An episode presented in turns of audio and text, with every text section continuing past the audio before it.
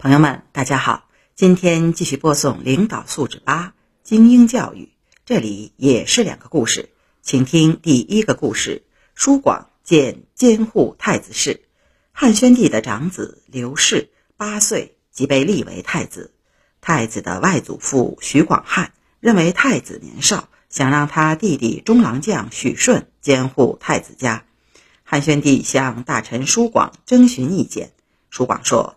太子是国家的储君，其师友必须由天下的英才俊杰来担任，不应该只和外祖父一家亲近。而且太子已经有太傅和少傅了，官员齐备。如果再让许顺去监护太子家，就显得见识浅陋，格局狭小了。这怎么能向天下人展示太子美好的品德呢？汉宣帝非常赞赏舒广的话。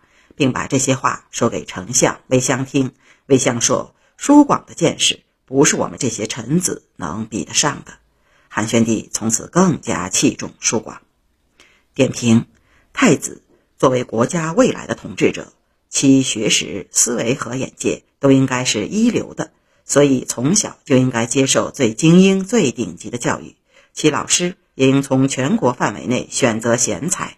而不能仅仅局限于亲支近派。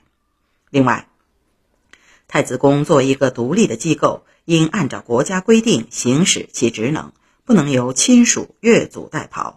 徐广汉和舒广对太子截然不同的教育理念，反映出双方认知水平的差距。第二个故事：郝处俊见务使皇子决胜。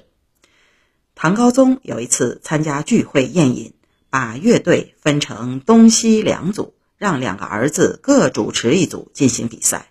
大臣郝初俊劝谏说：“两位王子年纪还小，志趣品性还没定型，应当学习古人推礼让早的事迹，培养谦让有爱的品格。现在却让他们分成两组去竞争，这些歌舞艺人说话没有分寸，在争夺胜负的过程中。”难免会出现互相讥讽、举止失礼的地方，这不是崇尚礼义、劝勉友好和睦的办法。唐高宗猛然醒悟道：“你的卓越见识不是众人所能比的。”于是他马上下令停止比赛。点评：培养子女的品质应从点滴做起，使其耳濡目染道德，潜移默化性情。